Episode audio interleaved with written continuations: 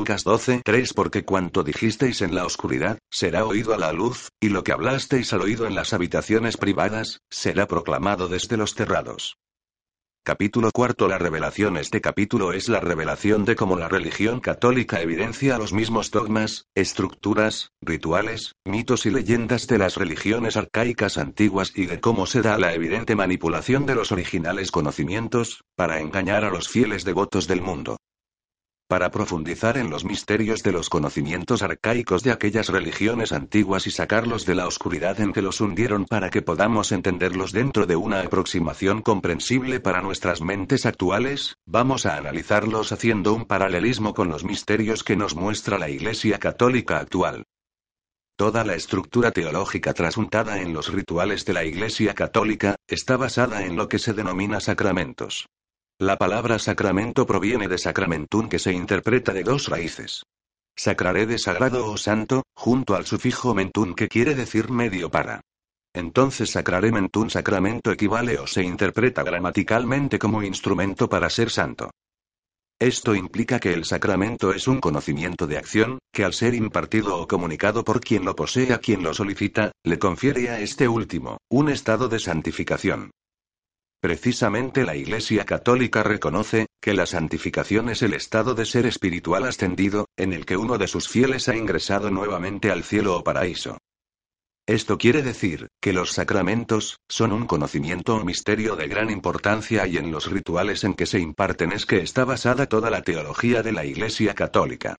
Estos sacramentos son conferidos por un celebrante o sacerdote persona que conoce el misterio con el fin de que quien los haya pedido o solicitado, pueda acceder a un estado espiritual muy especial. Aunque se le dé otras interpretaciones históricas al origen de estos sacramentos, nos atrevemos a aseverar aquí, que esotéricamente estos sacramentos provienen de las religiones arcaicas más antiguas del mundo y como hemos explicado ya, fueron dejados para servir el propósito liberador de los seres humanos, por los primeros avataras, guerreros de la luz y también llamados en el libro del Génesis hijos de Dios. Lucas 3, 16 respondió Juan a todos, diciendo yo os bautizo con agua. Pero viene el que es más fuerte que yo, y no soy digno de desatarle la correa de sus sandalias. Él os bautizará en Espíritu Santo y fuego. Estos seres trasladaron a sus discípulos ciertos conocimientos esotéricos en los que les impartían la fuerza o el poder para que desactivaran a los seres humanos de los códigos de control y les enseñaran la manera de sostener esa liberación y la forma de poder acrecentar y evolucionar su mente y poder espiritual, igual que lo hace Jesús con sus discípulos. Marcos 16, 15 Entonces les dijo vayan por todo el mundo, anuncien la buena noticia a toda la creación. Pero ya desde miles de años antes de Jesús, para las religiones egipcia, fenicia, greca, babilónica, etc., estos ritos sacramentales eran el centro de su teología. Aunque deformados desde la antigüedad hasta nuestros días, quedan aún una parte de sus raíces originales. Para no extendernos más en apreciaciones que quizá puedan dirigirnos a otro objetivo, vamos a mostrar los siete ritos arcaicos extraídos del conocimiento esotérico que son conocidos en la religión católica como los siete sacramentos. Estos siete misterios o ritos o sacramentos, se originan dentro del mismo contexto esotérico de conocimientos de la simbología del número siete que se refiere a los siete cuerpos del ser humano, los siete chakras del cuerpo etérico, los siete colores del arco iris, las siete notas musicales, las siete dimensiones de la creación, etc. Estos siete ritos arcaicos, fueron legados por los primeros avataras o mesías o guerreros de la luz a la humanidad, y Jesús como uno de ellos, también los enseñó. Estos son los mismos siete sacramentos que la Iglesia Católica imparte de manera ficticia a sus devotos. Bautismo, confirmación, confesión, comunión, matrimonio, extrema unción, sacerdocio. Aunque los teólogos de la Iglesia Católica y otras derivaciones expresen que estos sacramentos tienen otro origen o función y den argumentaciones históricas para ello, la historia no es totalmente como nos la han enseñado en los libros resultarán en tan solo apreciaciones extraídas de los engaños que las logias de oscuridad han montado para desvirtuar su verdadera esencia y contenido. La realidad expuesta en este libro sobre estos misterios arcaicos, la hemos extraído de dos experiencias fundamentales que son absolutamente demostrativas y válidas frente a la oposición enjuiciadora que nos tratará de acallar. La primera es, nuestra extensa investigación esotérica sobre su procedencia, extraída de libros especiales de los cuales podemos mencionar unos pocos como Ciencia, Religión y Filosofía, Simbología arcaica de las religiones, Isis sin velo de la autora Elena Petrovna Blavatsky, ensayos de autores como el Dr. Serge Raynaud de la Ferriera y libros como el Kibalión entre otros. La segunda es, la experiencia enriquecedora de haber utilizado con todo éxito, estas bases teóricas para construir y fundamentar las técnicas que a través de mis facultades paranormales me han permitido vivenciar una práctica de sanación, en que hemos utilizado estos conocimientos con absoluto éxito, para ayudar a personas con problemas de la enfermedad de la depresión a través de seminarios y conferencias presenciales y también por Internet. Esta capacidad de ayudar a personas con problemas depresivos, incluso por Internet a miles de kilómetros de distancia, está más allá de las posibilidades teóricas con las que mis contradictores querrán desvirtuar mis afirmaciones. A los lectores solo les bastará entrar en conexión con nosotros y practicar las técnicas que les permitirán liberarse del miedo y por ende de la manipulación y el control a que están sometidos. Analicemos la manera en que cada uno de estos rituales mistéricos o conocimientos esotéricos, cumplían en esos tiempos como rituales de liberación para los seres humanos que fueron adeptos o seguidores de aquellos seres tan especiales. Bautismo es el ritual en el que se limpia la marca o código instaurado en el aura del ser humano. Recordemos lo que se explicó en anterior capítulo sobre el pecado original, el cual fue el que Adán y Eva, símbolo arquetipo de la raza humana aria, cometieron al ser engañados y probar la ciencia del bien y del mal, por lo que fueron expulsados del paraíso. Recordemos que la palabra bautismo deriva de la palabra griega bapto, o bautizó que significa lavar o limpiar. Marcos 16, 16 El que crea y se bautice, se salvará. El que no crea, se condenará. Este misterio era realizado inicialmente por el maestro, pero su don tono de desactivación o capacidad para el bautismo, era transferido o enseñado para que el orden sacerdotal secundario, neófitos, aprendices o discípulos suyos, también lo pudiesen impartir. Juan 20, 22 Y habiendo dicho esto, sopló, y les dijo recibid el Espíritu Santo. Para dar una idea de cómo resulta la experiencia verdadera de desactivación o bautismo, explicaremos lo que ocurre cuando a través de nuestros métodos realizamos la desactivación de estos códigos. La persona que pide ayuda, durante el proceso experimenta una sensación muy especial, la cual es muy parecida a cuando se pasa de estar en una caverna oscura, a la luz del día con esta realidad, el mito de la caverna de Platón, cobra sentido. Entre más la persona está profundizada en el miedo y la depresión, experimenta aún más la sensación de ser liberada, lo cual describen que es como si algo pesado les hubiese sido quitado de encima o como si algo oscuro y de miedo, les hubiese sido extraído.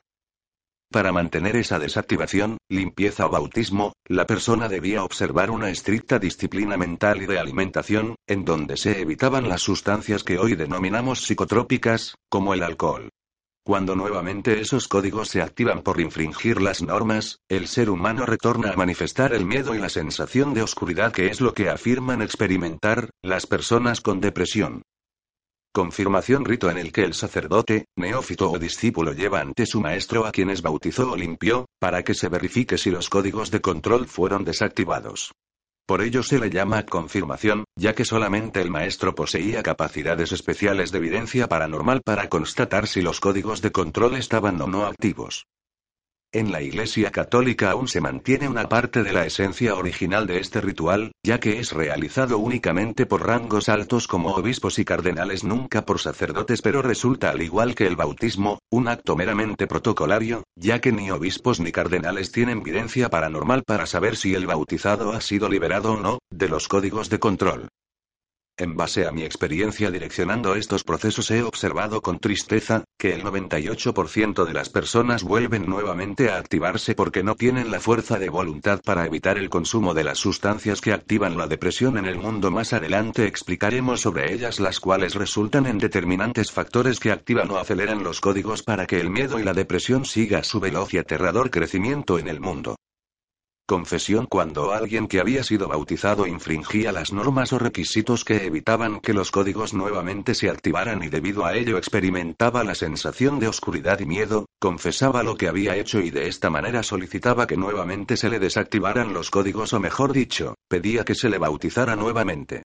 O sea, que al acto de confesión le seguía nuevamente el ritual de bautismo.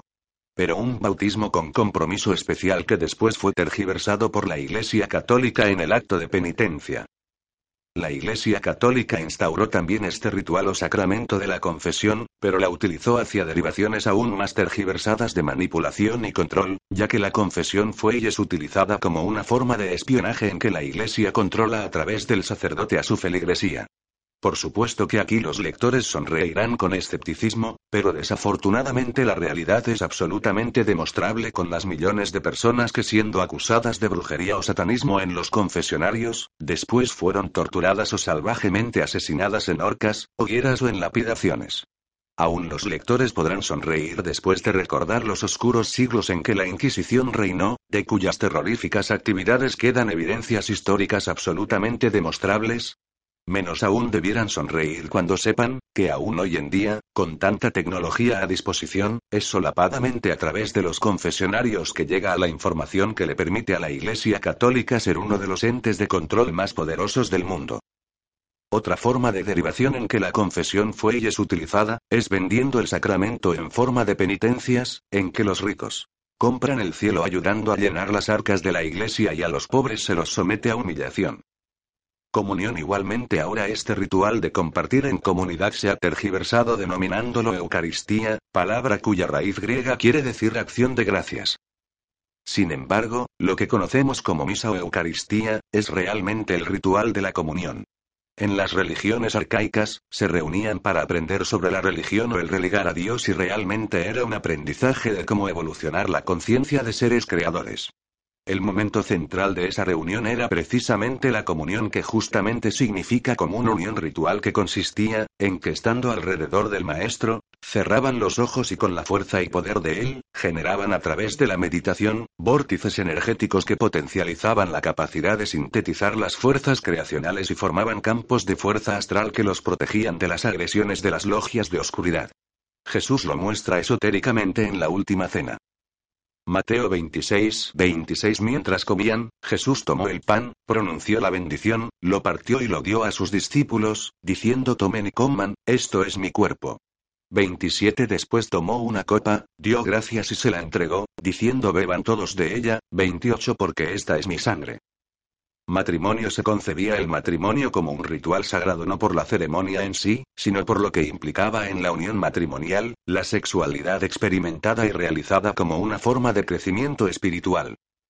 Expliquemos esto más ampliamente.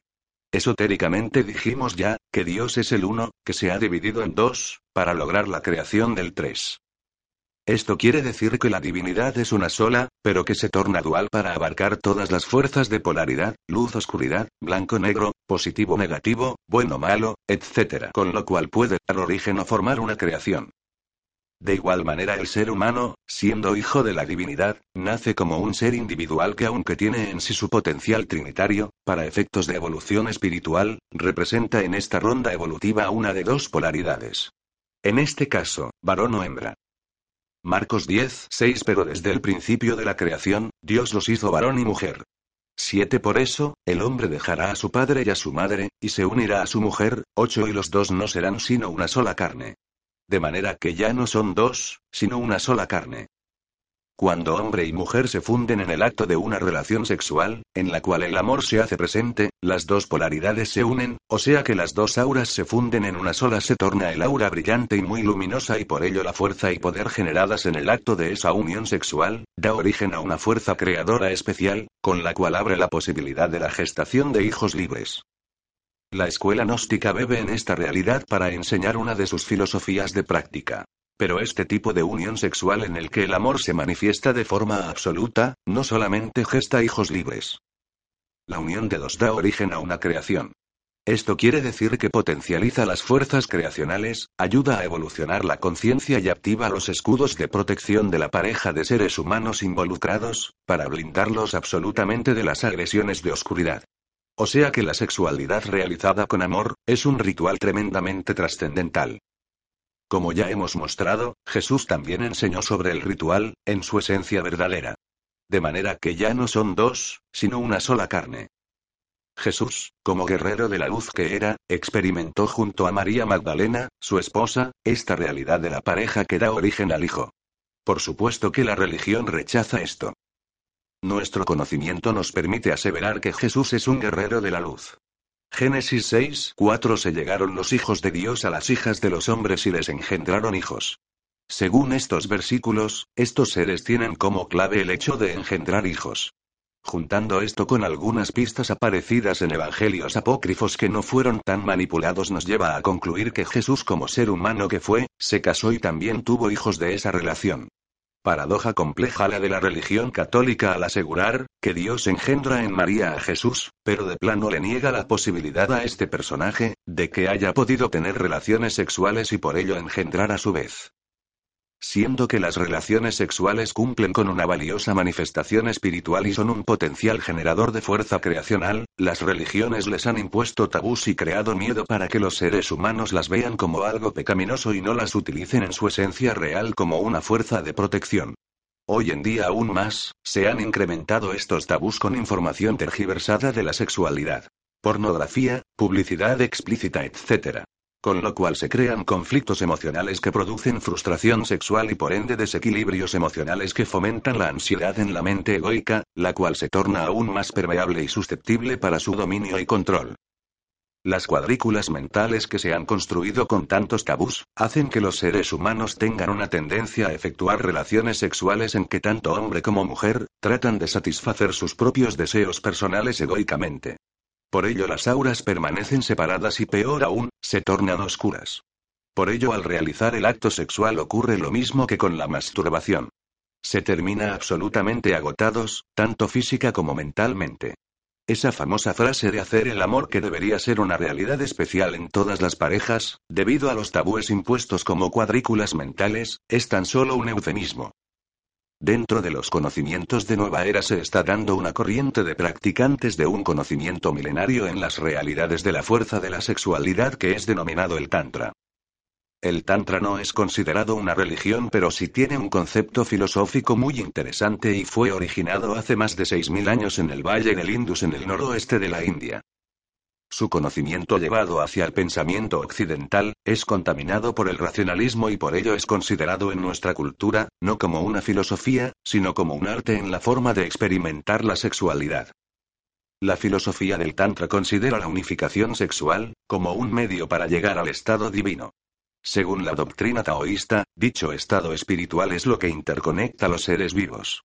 El sexo tántrico consiste en que la pareja entra en meditación para generar un estado mental espiritual y de ahí pasan al contacto físico donde se crea, no solo una unificación emocional y física, sino que de manera energética las auras de la pareja se funden para construir un estado espiritual compartido. Uno de los factores que más inciden en el gran número de divorcios que ocurren en el mundo occidental, es el de la frustración sexual que experimentan tanto hombres como mujeres, ya que los tabúes construidos en la mente del ser humano, limitan la práctica de la sexualidad en su verdadera dimensión divina. Extrema unción. El sexto sacramento es el de la extrema unción, que como su nombre mismo lo indica, unción extrema es como un bautismo especial que se hace en el momento en que el ser espiritual sufre su proceso de desencarne y agonía para abandonar muerte el vehículo heterofísico o cuerpo. Se busca que el ser espiritual lleve garantizada la posibilidad de no tener los códigos de control y de esta manera al abandonar el cuerpo material, pueda pasar a otra escuela o ronda evolutiva no controlada por los seres de oscuridad. Sacerdocio El séptimo sacramento es el del sacerdocio que es el camino que deben recorrer los neófitos, los discípulos, los futuros maestros. Es el sacramento al que quieren acceder los que comprenden que tienen la misión de ser liberadores, guerreros que lucharán por ayudar a que la raza humana sea libre. Para mostrar la realidad esotérica que maneja la Iglesia Católica con respecto a sus ordenamientos sacerdotales, develaremos algunas cositas sencillas. En las religiones antiguas, quienes iniciaban el camino discipular vestían de negro. Ese es el color de las sotanas que visten los sacerdotes católicos. Cuando el neófito alcanzaba una maestría, vestía de color violeta que es el color del séptimo chakra o de la coronilla. Igual ocurre en la religión católica en el cual los cardenales visten con un color entre rojo y violeta que es denominado púrpura. Otro símbolo importante es el sombrerito que llevan se ve en los obispos, cardenales y papas al cual se le denomina solideo, que por categorías clericales tiene un determinado color. Este sombrerito simboliza el séptimo chakra denominado Sahasrara en estado inactivo, el cual realmente se asemeja con sus mil pétalos descendidos reposando sobre la coronilla, al sombrerito en cuestión. Cuando un personaje de estos oficia el sacramento de la comunión o Eucaristía, ya no se coloca este sombrerito sino que usa uno que se llama mitra, el cual se caracteriza por tener una copa alta que termina en puntas, un poco parecido a la corona de un rey. Ambos, mitra y corona real, provienen de un conocimiento esotérico muy trascendental. Cuando un ser humano logra que los pétalos del chakra sahasrara se levanten erguidos justamente pareciéndose a una corona alcanza un rango de poder y fuerza tan especial, que por ello se le considera un iluminado ascendido. Esto solo los grandes maestros de la humanidad lo han demostrado. Entonces de esa realidad del chakra sahasrara y del poder que manejaba el ser humano que tuviese los pétalos erguidos, extrajeron su símbolo de poder las órdenes religiosas arcaicas, lo mismo que los reinados de la antigüedad. Derivado de estos ocultos conocimientos, las monarquías siempre han querido mostrar, que su derecho de reinado ha sido conferido por Dios. Muchos de estos reyes y emperadores incluso se hicieron construir templos para ser adorados por sus súbditos aduciendo ser hijos de Dios. Pero en el caso de los obispos cardenales y papas, este símbolo o aludiendo a que los pétalos del chakra sahasrara están erguidos y que por lo tanto son seres iluminados o ascendidos, resulta en un mero protocolo ya que la realidad, ni siquiera Juan Pablo II, era un iluminado o ascendido. Como nota marginal pero de información valiosa para los lectores, podemos contar como experiencia particular, que algo que se experimenta cuando se hace meditación profunda, es la sensación muy agradable de hormigueo en la cúspide de la cabeza, como si allí se estuviese levantando algo.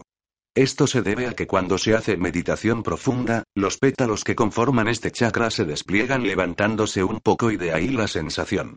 Cuando alguien logra que se desplieguen en su totalidad hasta ahora no conozco a nadie que lo haga y permanezcan en ese estado, accede a una visión especial y a un poder especial, por ello a este tipo de personas se les considera ascendidos.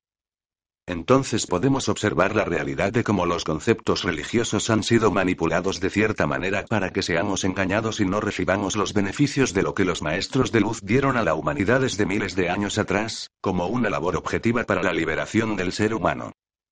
Estos conocimientos arcaicos legados por todos los avataras, debido a tergiversaciones y manipulaciones que inciden como factores de condicionamiento de mente egoica, para congelar el estado de conciencia del ser humano, resultan en ceremonias vacías, rituales meramente protocolarios que no consiguen el propósito real para el cual fueron instaurados. Los códigos de control siguen ahí en el cuerpo energético áurico de cada ser humano, la marca no es lavada, el pecado original no es limpiado, la expulsión del paraíso no es perdonada. En definitiva, el plan de Dios no se ha instaurado nuevamente en el ser humano y por ello éste seguirá sujeto y dominado hasta que la batalla del Armagedón se dé y los seres humanos puedan o no, ser liberados. Si se logra la liberación, los seres humanos repetirán el ciclo de enseñanza y podrán ascender. Si no se logra la liberación, el ser humano quedará estancado por miles de años más, sin oportunidad en el futuro cercano, para su evolución. Así de decisiva es la cuestión.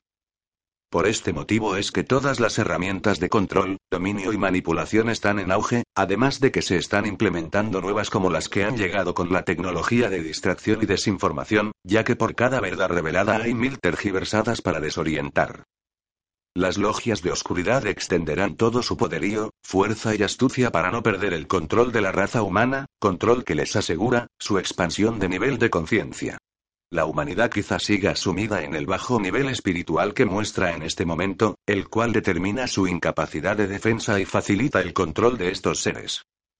Pero quizá los lectores, no quieran ya ser parte de ese rebaño de seres humanos y consideren que son seres especiales, elegidos para ser libres. Tú, que lees estas páginas.